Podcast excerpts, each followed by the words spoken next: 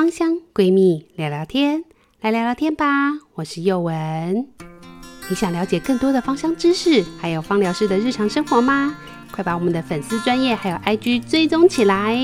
又文我自己的粉丝团跟 IG 是 W N W A N 婉婉的芳疗植物园，一心的是一心芳香趣。喜欢我们节目的人，也请记得要帮我们按赞分享，然后给我们五颗星的评价哦。不知道各位听众朋友最近有没有一种觉得身体起床又很累，莫名其妙的累感，觉得手脚好像绑上了铅块，感觉很沉重。这种身体重重、四肢手脚重重的感觉，又是什么样的感觉呢？又或者到了夏天，很多人都想要减肥，却觉得自己永远都肿肿的，好像是水肿，又好像是肥胖，这到底是什么原因呢？今天我们终于要来把这集讲完了。我们上次提到了芳香疗法的肠胃道保健里面，叶文就跟大家聊到脾胃经络相关的概念，但上次呢，脾经我们没有完整的把它讲完。那今天终于要提到我们。去除水肿的好朋友，就是利用我们的脾胃经络里面的脾经这种比较热性一点的精油，其实呢也可以帮助我们很好的排除身体的水分哦。那想了解更多，就赶快听下去吧。在节目开始之前，宥雯要必须要跟大家讲关于脾胃经络，或是所谓的心包经啊、心小肠这类经络系统，其实是非常复杂、非常繁杂的。那我们在节目里面只能大概简简的提到一些大家常用到的观念。如果你对这个脾胃经络啊，或者是其他的经络系统非常的有兴趣的话，宥雯也蛮推荐大家一本书，叫做《经络解密》。它事实上是一个系列的书，有非常多卷，是由一个中医师叫沈佾颖医师来著作的。那这本书里面写的非常的口语，但是又非常非常的详细跟专业。有兴趣的朋友可以上网去搜寻《经络解密》这系列的书籍，它就会介绍的蛮详细的喽。那我们今天呢，还是会着重在精油的部分，还有一些简单的。脾经的应用概念哦。那一开始节目的时候呢，宥雯就问大家：哎，你有没有有时候会觉得一种累累，觉得身体啊、手脚觉得好重、好累的感觉？这种呢，我们在中医的医书里面有一本叫做《张氏医通》里面有提到，他说啊，身体的重大部分都是跟湿有关。湿呢，在中医里面视为一种邪，像中医说的六邪、六淫之邪是什么呢？就是所谓的风。寒暑湿燥火，他们就称之为叫六淫之邪。听不懂没关系啦，简单就是说，中医认为这几样原因都是让人会生病的主要原因。那我们的湿呢，就是湿邪呢，它会让我们的肝虚、肾虚，甚至会脾虚，所以你会觉得哦，手脚好重哦。这时候你就很适合用去除湿气来去除你的倦怠感觉哦。那宥雯为什么会特别又想要讲这个去除湿气的部分？其实是因为我觉得台湾呐、其实是地处湿热，就是台湾其实本身就在亚热带，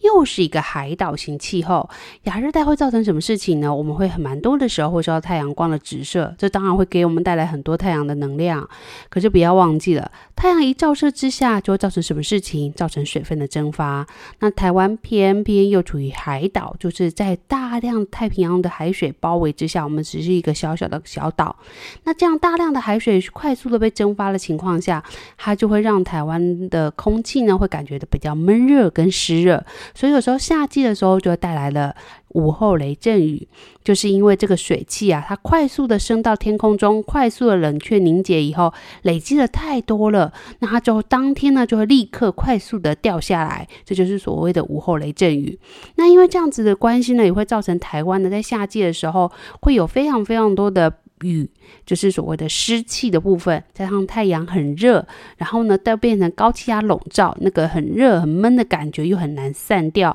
所以这时候呢。这个湿啊，可能会受到外界环境的影响。那台湾因为地处湿热的关系呢，所以台湾的人很多人体质其实都有脾胃湿热的一个问题。那内部的湿通常会指什么呢？比如说你可能会觉得体内的湿气比较重，那这当然有可能会跟你的饮食有关。比如说你的生活习惯里面，你喜欢吃冰啊，喜欢吃生的，诶，这不就是台湾人夏天很爱得的食物饮食吗？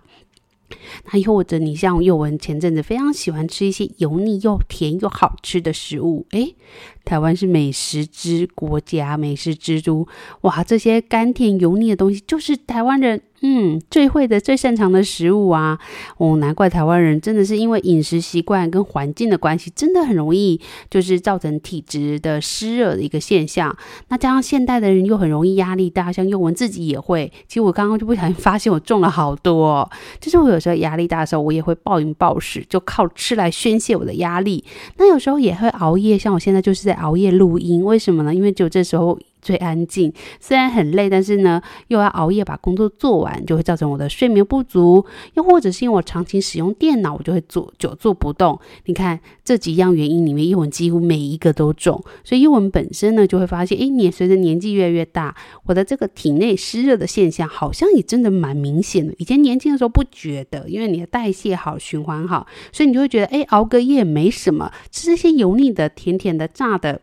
也没什么，就没什么明显的改善影响嘛。可是随着年纪的增加，代谢的减缓，就会发现这个体内的湿热会有点难排出去，然后呢，就受到又受到夏季节气的影响，这时候就会觉得手脚真的就是重重的感觉。那这个受到外湿就是环境啊这种潮湿的感觉，内湿就是体内的生活习惯造成的一些体内湿气累积，两个加在一起就会让你在夏季的时候产生了相当多的问题。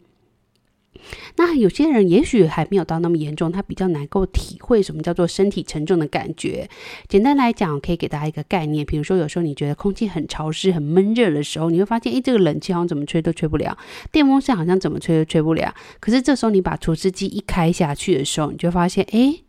除湿机一开下去后，其实我冷气不用开那么强，我就会觉得蛮舒服、蛮干爽、蛮舒服的。这其实就是湿气的一种表现。所以当房子内的空气很潮湿的时候，你就会发现，其实你整个人就会觉得空气很闷热、很难流动的这种感觉。那这种感觉如果跑到身体里面，就是一种你的循环会比较差一点点，你就很容易让你的细胞间呢会拥有太多的水分。那为什么这样讲呢？因为很多人会觉得自己为什么会水肿？其实水肿的话是很正常的现象。因为你身体里面百分之七十以上都是水，那这个水其实本来就应该在身体里面。那有很多人都会矫枉过正，就说：“哎，我怕我明天要拍照，还是我怕我明天要干嘛？或者我想要减肥，所以我就减少水分的摄取。因为我很容易水肿，所以我就减少水分的摄取。这其实上是没有关系的哦。你的水肿跟你喝水量多寡其实是无关的，主要是因为你组织之间的液体呢异常的累积，也就是说你该排的水没有排出去所造成的这个肿胀才。还是水肿，那这时候你其实透过少喝水，其实没办法解解决这个问题。但是感觉好像，哎，我少喝点水，或是有些人就会吃一些减肥药，里面会有利尿剂，这些其实都对身体很不好，因为你只是快速短暂的强迫它排出去，但你忽略了就是身体应该要正常的能够让这个水分不要积留在身体里面才是正确的。所以你应该要可以通过运动啊，或者是饮食，或者是按摩我们的脾胃经络来加速排水这个现象，才是正。真正有效的能够排除你身体多余的水分，因为有时候你为了要减少水肿，就就更少喝水，你身体的毒素累积更多，浓度越更高，你就会发现其实这对你整体的循环事实上是更不好的一个效果哦。所以提醒大家不要为了减肥，为了要不会水肿，然后就真的完全就不喝水哦。好，那你说老师，那我们到底要怎么样才够才可以很好的透过精油来去除体内的湿气呢？其实啊，你会发现这个去除体内湿气，你就要想，哎，我们身体湿湿的嘛，那这些湿湿的，我们就要透过一个阳性的能量，就需要一些能量把它带走。那这个要。很适合、很擅长把能量带走的，通常都是我们的脾的经络。那我蛮喜欢这个神医尹医师，他在《经络解密》的卷三，就第三卷里面，他专门介绍脾经的这这个部分呢，他就介绍了脾胃之间的关系。他说啊，我们的胃呢，其实就是一个专门制造养分或者是吸收养分以后呢，以西呃西方医学就是我们讲说啊，胃会帮助我们就是呃消化一些蛋白质啊等等的一些消化系统。统的部分会帮我们消化食物。那在中医里面，他们就会跟你说，诶，这个胃啊，其实可以吸收很多的养分。那它就好像是呃，神医医师在这边解释说，他就说，诶，这边其实你可以把当胃呢当做是一个呃餐厅的大厨师。那他煮了非常多很棒的这个菜肴，要送到你的细胞里面去，送到你的四肢，有点像那个工作细胞。不知道大家有没有看过这个卡通，非常可爱哦，我也蛮推荐大家去看的。但是它有一点暴力的成分的时候，就要稍微看一下。那小孩如果很小的话，就不太适合。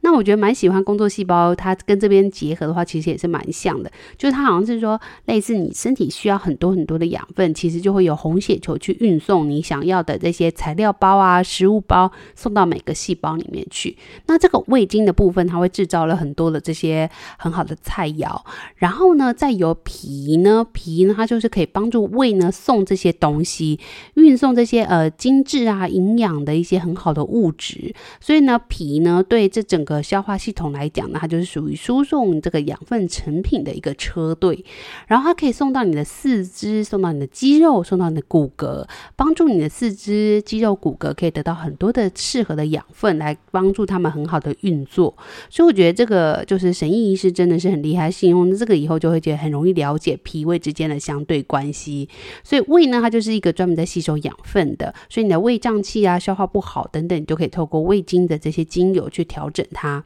那如果你希望你的运行更加的好一点点，那你就很适合用脾经的精油呢来去调整它。所以你不要想说哦，脾经的精油就只能用在脾胃系统吗？没有的，它我们等下我会介绍，它也可以用在别的系统，因为它是属于一个比较阳性、有能量的精油配方。所以这时候呢，它就可以给你很大的阳性能量，来帮助你来做运行的这个动作。那你的身身体里面身体的运化做得好，那个运行做得好，所以你的水分就会排除的比较好，就会正常的恢复原本的运作。那你恢复原本的运作的情况下，你的水分就比较不会积留在某个地方，就不会造成水肿啊、下肢浮肿啊，或者你按压以后觉得哎这里皮肤没有办法很快速的回弹等等这些现象，其实都是你的这个水肿的一个表现哦。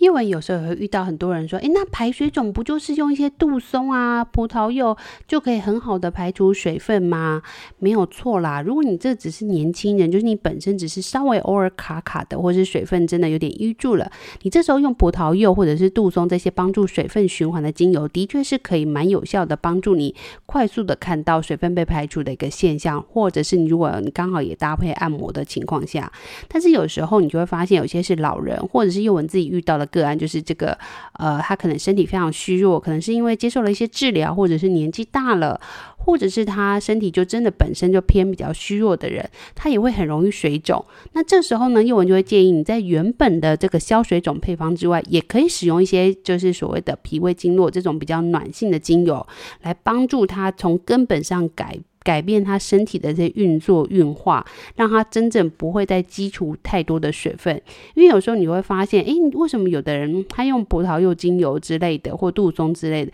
去按摩身体，诶，的确蛮可以很快速的感觉到，就是身体的水分或脚肿的那个现象会改善蛮明显的。如果大家会按摩按摩的好的话，甚至两只脚，一只脚有按，一只脚没有按，那两个的脚的颜色就会不太一样。可是你会发现，诶，为什么明天又来？或者甚至有些人比较严重，他是早上按完好。好了，就下午又很水肿，很不舒服，甚至他那个肿是肿到那个脚都有点变形，就是脚肿到已经没有办法塞进鞋子的这么严重。那这时候宥雯就建议大家，除了那个所谓的葡萄柚啊、杜松这一类，或者是丝柏这类精油之外，也蛮推荐大家加一点阳性的能量给这样的个案，让他们能够更有效的去改善他们这样的水肿现象。而且这些人通常都身体的运作比较虚弱一点，就是运送这个脾呀、它不够强壮，所以这时候。你给他一些温暖的皮的精油的时候，你就会发现，他可以从根本的慢慢调整，而且甚至会改变他可能会有的一些睡眠问题或皮肤问题等等的，它也会同步的改善哦。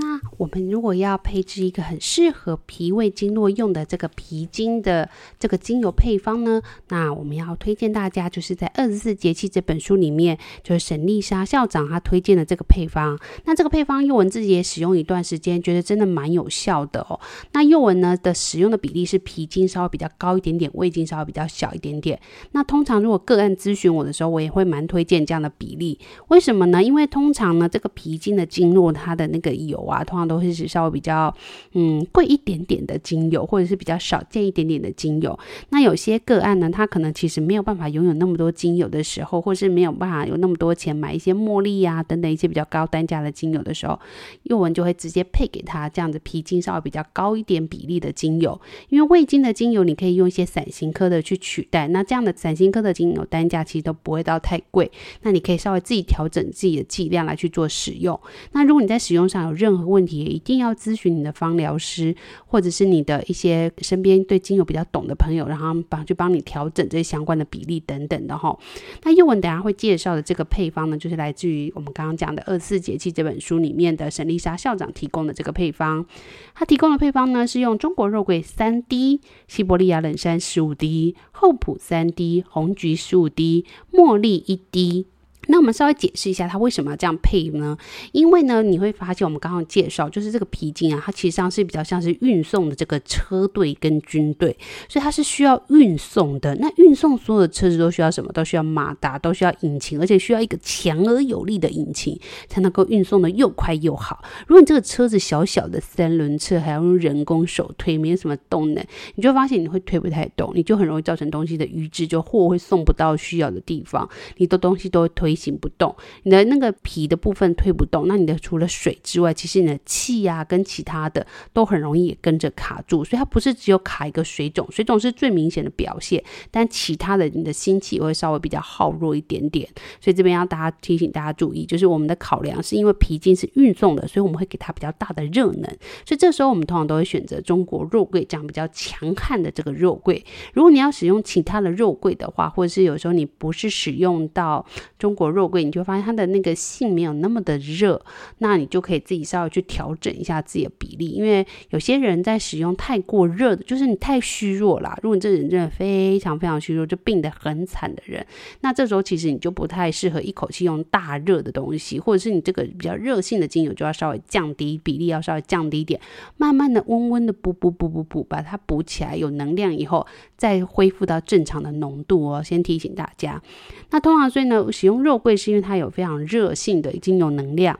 那如果你需要运送好的话，其实你也不能够老是都选一些大分子的精油，因为大分子的精油虽然强而有力，但它的速度就是慢，它的速度是慢。所以这时候你也可以选择一些像它这边呃沈丽莎校长选的，就是西伯利亚冷杉啊，或者是红菊，这样是属于比较轻盈类的精油。那你没有红菊的话，可不可以换甜橙？其实也是可以的，或者是你可以换一些柑橘类去帮助它有行气的功能。那呢，你如果你不用使用西伯利亚冷杉，你使用欧洲赤松啊，或者是其他的松柏科的话，也是可以去做一个简单的替换。你可以根据自己手上有的精油，或者是我这边稍微跟大家解释一下，就有时候很多人都会说，哎，那就这样配跟这样配这个配方两个差异在哪里？其实我都蛮推荐大家，其实你如果 OK 的情况下，你真的是对芳疗有兴趣的朋友，我真的蛮推荐大家，其实你应该去买一个原本别人配的配方，你觉得好用的那个配方，或大家都真的很推荐那个配方，你就是买来，然后呢，你就使用看看，因为你一定要自己亲身使用，你才有办法推荐给你的个案来去做使用，你才会知道使用完以后其实会产生了什么样对身体的影响。那你使用的过程当中，你一定会像幼文一样想要替换它，那么你就应该要去试试看，你可以去试试看不同的松柏科推出来的力道是多少。因为我认为尽信书不如无书这句话还是很有道理的，就说你完全的相信书本或者相信啊、我们跟你讲的这一些，其实我们会尽量都是讲正确的资讯。可是因为每个人的身体状况跟你的个案的状况，其实都会有一些很多的不同。他比如说还有一些隐性的疾病等等的，所以这时候你就可以自己去调整它。比如说你说，哎，老师，那个树木类不能换成其他吗？可以啊。如果他心气比较耗弱，你要加点花梨木也是可以啊。你说我有其他的西伯利亚冷杉，我也可以换成小焦冷杉呐、或者等其他的杉科也是是可以的，没有一定不行。但是这之间的差异，我觉得只有你自己使用上，你才会觉得它是有差的还是没有差的。这部分真的蛮推荐大家，就是你可以买原本别人配好的这个配方，再自己去配一个这样的配方，以后去比较他们之间的差异，你就会发现你可以玩玩出非常非常多的变化哦。好，那这当然是题外话了哈。那你除了刚我们刚刚讲这个红橘有行气的效果，你可以换看看甜橙或其他的柑橘类试试看。那你中国肉桂，你当然也可以换成其他的西兰肉桂等等，你可以试试看哪一个比例配起来是比较 OK 的，是觉得比较适合。因为有时候你可能遇到这个案是比较燥的，那或者是这个个案是比较虚的。那么他们是不是完全都适合用中国肉桂？你也可以稍微思考一下这件事情。那阿拉伯茉莉呢？这边要用我要跟大家介绍一下，其实茉莉有分两种，一个就是大家比较常见的大花茉莉，另外一个就是小花茉莉。详细的相关介绍，大家可以参考我的粉丝团 W A N W A N 婉婉的芳疗植物园里面，我都有详细的介绍有关于茉莉的部分。那我们呢，在茉莉的部分，我们分为大花茉莉跟小花茉莉。大花茉莉是属于稍比较热性一点点，这个热性指的是跟小花茉莉比，它会稍微比较热一点点，所以它也蛮适合使用在这样的配方里面。那小花茉莉呢，又称之为阿拉伯茉莉，那它就属于没有那么热一点点，它没有到凉，但它属于没有那么温热一点点，但它也很适合阴虚的体质。那这个大花茉莉或者是小花茉莉，它们两个呢，就是大花茉莉会稍微比较温一点点，阿拉伯茉莉就是小花茉莉，它会稍微比较凉一点点，这是两个之间的差异，但它们两个。都是属于比较温暖的油，还不用到寒哦，它们都不是寒的精油，所以你也可以根据你的个案，比如他有经痛等等的问题，那如果他是属于比较燥的人，你就用小花茉莉；如果他是属于比较没有那么燥，他可能是需要真的需要更多的热能来缓解他经痛的情况下，那你就可以使用大花茉莉。所以大家也可以自己去调整，那或者是诶，你买这个配方以后，你还是可以自己去增加或减少。像宥雯的个案有时候来问我的时候，我会配一个基本的基本款的给他。就是请工厂打样一个基本款的脾胃经络的精油给他，那这时候他可以根据自己的状况再去调整、增加或减少一些精油，比如他可以再加波旁天竺葵啊，或者是也可以再加其他的肉桂类、一些姜之类比较热性的精油，就可以看他的状况去调整。因为我们刚才讲这个脾胃经络，大家不要听到脾胃脾胃就觉得它一定是跟消化系统挂钩，其实不是的。这个脾胃经络油呢，其实是蛮适合用在很多很多的症状，比如说包含你的皮肤比较容易。瘙痒，你很容易水肿，你的消化系统不好，你很容易暴饮暴食，这些其实都蛮适合用脾胃经络。因为幼文自己跟朋友里面就蛮明显，就是我们容易有暴饮暴食的人，我们的肥胖就是因为压力大，然后造成这些暴饮暴食的现象。这时候我们使用脾胃经络的精油以后，就发现，哎，奇怪，就是我们不叫不会乱吃东西了。我在想，这可能跟我们的那个消化系统恢复正常的运作是有关的。也就是说，我们让这个肠胃道系统呢，跟我们的消化道系统是恢复正常的那种机理，它就不会就是我们之前有提到一个肠脑轴线的这个问题。所以呢，它只要恢复正常的运作，里面的菌长得好的，它就不会一直下指令命令你的大脑说，哎，我们来吃一些垃圾植物，我们来怎么样怎么样。因为我自己是觉得这是道理，真的是还蛮明显的。就是我只要认真擦脾胃经络的。精油以后，我就发现那段时间我就会比较会拒身体会自然而然的去抗拒这些不好的食物，然后体重真的会慢慢的就下降。那慢慢下降不是那种很快，你可能就一两个月，你在正常饮食的情况下，正常的生活的情况下，哎，你就默默掉了三公斤，真的是蛮开心。因为有时候你知道体重其实是很容易就是焦灼在那边不太动，但你使用脾胃经络，它真的可以蛮好的帮你调理。那有些过瘦的人，像小朋友，有些过瘦的，他反而会增加。他的食欲，或增加他肠胃的吸收度，让他肠胃吸收变好，所以他也许食量不定明显的增加，但他的吸收变好以后，他的营养变好，他的各方面体能啊、机能都会慢慢变得比较强壮。所以大家有机会也可以试试上帮小朋友调整体质的时候，可以使用这样的脾胃经络精油。那使用的浓度，你就要再跟我们来做咨询，因为我们要了解每个小朋友的年纪跟身体状况，才能够给你比较精准的建议哦。那脾胃经络的精油呢？你说，哎，老师，那除了就是刚刚讲的这些消水肿啊，帮助身体有动能之外，我们还可以有什么帮助呢？比如说你身体的湿气排除了啊，好像我们这个房间很闷热，湿气很重，很闷热不舒服。那我们很好的把它把这个湿气排除后，你就发现，哎，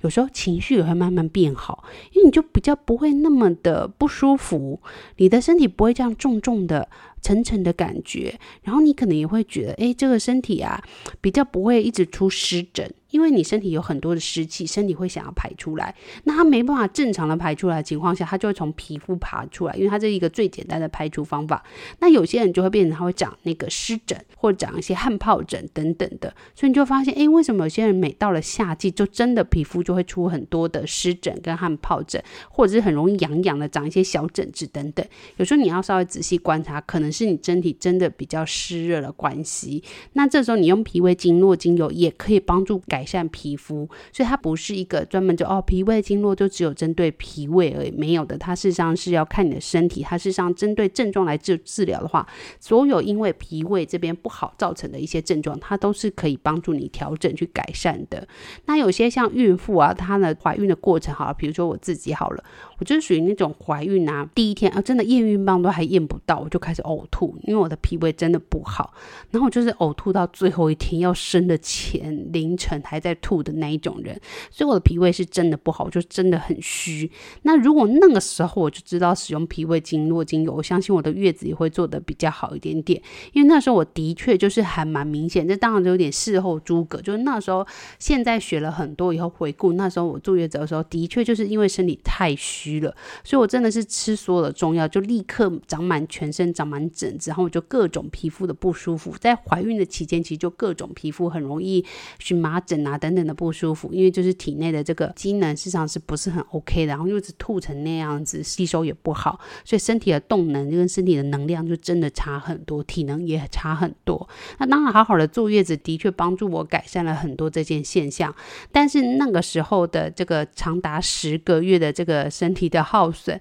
当然也需要后天还要再慢慢的去调整它。所以我后来也是慢慢会去再使用这些脾胃经络的精油，来帮助我比较好的排除这个体内的寒湿啊，让我的气血是走的比较顺畅一点点的。这边给大家参考看看。所以你在坐月子的时候，其实也是可以使用这样的脾胃经络精油。那你说我不知道怎么擦，什么叫脾经跟胃经？可以上网搜寻。那如果你真的不会的话，那也很简单，你就擦在脚底，因为脚底有非常多的微血管，那很多的微血管它的吸收的效果就会不错，所以你就可以把这个脾胃经络精油稀释以后涂在脚底。那如果你真的很想知道经络的话，很简单，因为我教大家一个简单的方法哦。胃经呢，它属于阳的，它的完整名称叫做足阳明胃经。那这个阳呢，通常就是在外侧部分，所以你如果要刮的话，你就用刮痧板之类或按摩的话，你可以刮那个脚的外侧，脚的外侧就是所谓的足阳明胃经。那如果你想要刮脾经阴的话，它就属于脚的内侧，它叫足太阴脾经。那这个脾呢，这个阴的意思就是属于内侧啦，所以你以后看经络，只要是阳的，都是在外侧，然后内侧就是属于的阴的部分。那这个脾经就是刮内侧，所以你也不用特别去看那个所谓的经络。如果你很想学习，我觉得是很棒的。那如果你觉得哎，生活当中我只是想简单的话，那就可以加强脚的内侧，就可以比较针对到这个所谓的脾经的部分哦。那你说除了脾胃系统之外，还可以用在哪里？就用我刚刚举例之外，还可以用在一个地方，就是如果你这个你发现你的个案很容易干咳，或者是就是那种咳 咳这样子，好像好像感冒了，但是就没有好完全吗？但是去看医生好像又没有什么。有时候你去看西医，他好像说，哎，你这也没有什么特殊的症状啊。那这时候你就发现，可是不对啊，我就是偶尔就还是会咳一下，咳一下，咳一下。那这时候怎么办呢？其实就蛮适合大家在使用脾胃经络精油去。帮他推一把，所以这时候你就可以把这个脾胃经络的这个精油配方啊，把它用在哪里？因为咳嗽嘛，所以咳嗽不是涂在脾胃经络，是涂在哪里？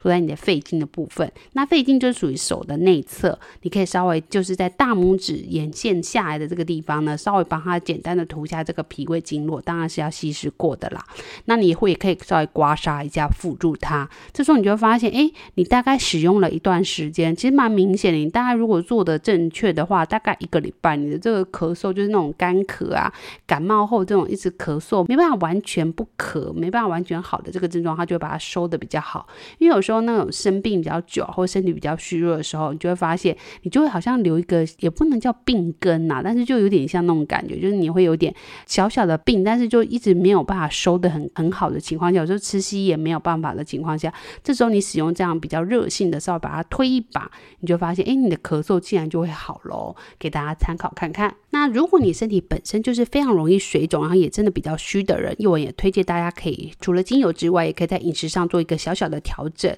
那这个方法呢，我是在节目上看到的，就是有看到一个好女艺人吧，她们好像就会特别把姜，然后跟红糖或者是黑糖炖煮，然后把它熬得浓浓稠稠的。那他们是用的做法是把它放到那个冰块盒里面拿去冷冻。那这样的它的好处是，当它把它熬得非常非常浓的情况下，它就可以带着这个小冰块，然后呢就把它丢到热水壶里面，然后冲泡很多的热水，它就可以得到一个红茶的这个姜茶。它就在喝的时候会比较方便一点点。这方法我自己是觉得也还不错。那你看这个红糖啊、黑糖啊，其实也是补血的。然后呢，这个姜呢本身也是属于比较热性一点点。所以从中医的观点来看，它会告诉你说，哎，你的水肿啊，其实跟你的脾啊、湿啊、肾其实上是都有关系的。如果你体质比较湿寒的人，你就很容易有时候就像刚刚宥雯讲，就是你身体会有这些多余的水分排不太好，所以这时候就会有水肿的一个现象。所以这时候如果你使用这样的这个红糖或黑糖去熬的这个生姜的一个。差异的话，其实它对于水身体会给予动能之外，然后也可以帮助你减少这个水肿的一个现象。那有些人也会使用红豆水和黑豆水来做排除体内湿气的一个现象。那宥雯个人比较建议黑豆，因为我自己在月子中心的时候，我喝两个水，我就蛮明显的感觉红豆水是明显的利尿，可是呢，黑豆水它除了利尿之外，它还有温的一个现象，所以它会让你的体质慢慢回温，不要变那么虚寒。因为我们女生。毕竟每个月都还要稍微有生理期的关系，所以我们女生就是身体会比较偏阴凉一点点，所以呢就蛮推荐大家可以用黑豆水。或者是所谓的这个红糖生姜饮来去做使用，那使用方法，宥雯再讲一次哦。你可以使用这个红糖或黑糖跟老姜一起呢，用水去熬煮它。那如果你比较想要再热一点点，你就要记得把那个姜的皮去掉，因为姜的皮实际上是比较平的，它会比较它会去中和姜的这个热性。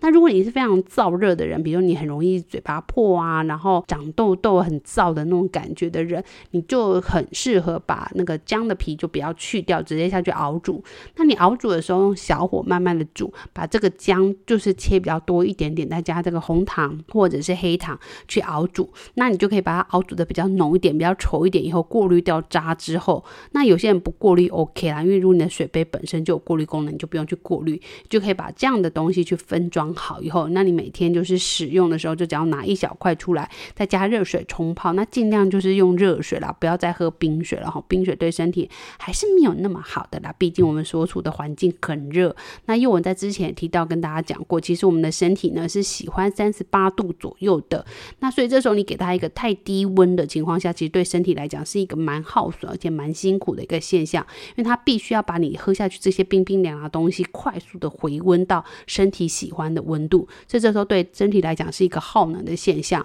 常常这样子的话，其实会蛮耗损你的体能跟你的体内的元气哦，所以还是建议大家尽量喝适合身体的温度，大概就三十八度左右的温开水，是对身体来讲是比较不会太辛苦的。那这样的热水呢，或者是这样的生姜饮，你就可以就是把它冲泡完以后，就是再去喝它。那每天喝的情况下，它就对身体有温暖的效果，可以给你身体很好的能量。那也可以给你身体就是帮助你排排水啊等等的，对身体都是相当的不错哦，给大家参考看看。所以不是只有精油，也不是只有中医。也不是只有西医，我们周遭其实有非常多的方法，你可以透过食疗，可以透过饮水，可以透过运动，可以透过很多的方法，也可以搭配我们的精油来去做使用，都可以让我们身体越来越健康。那这是佑文今天跟大家分享的主题，那希望你会喜欢。有任何问题都欢迎到我们的粉丝团来询问我们哦。那有更多的意见也请直接私讯我们。那没有问题的话，我们就讲到这里，下课喽，拜拜。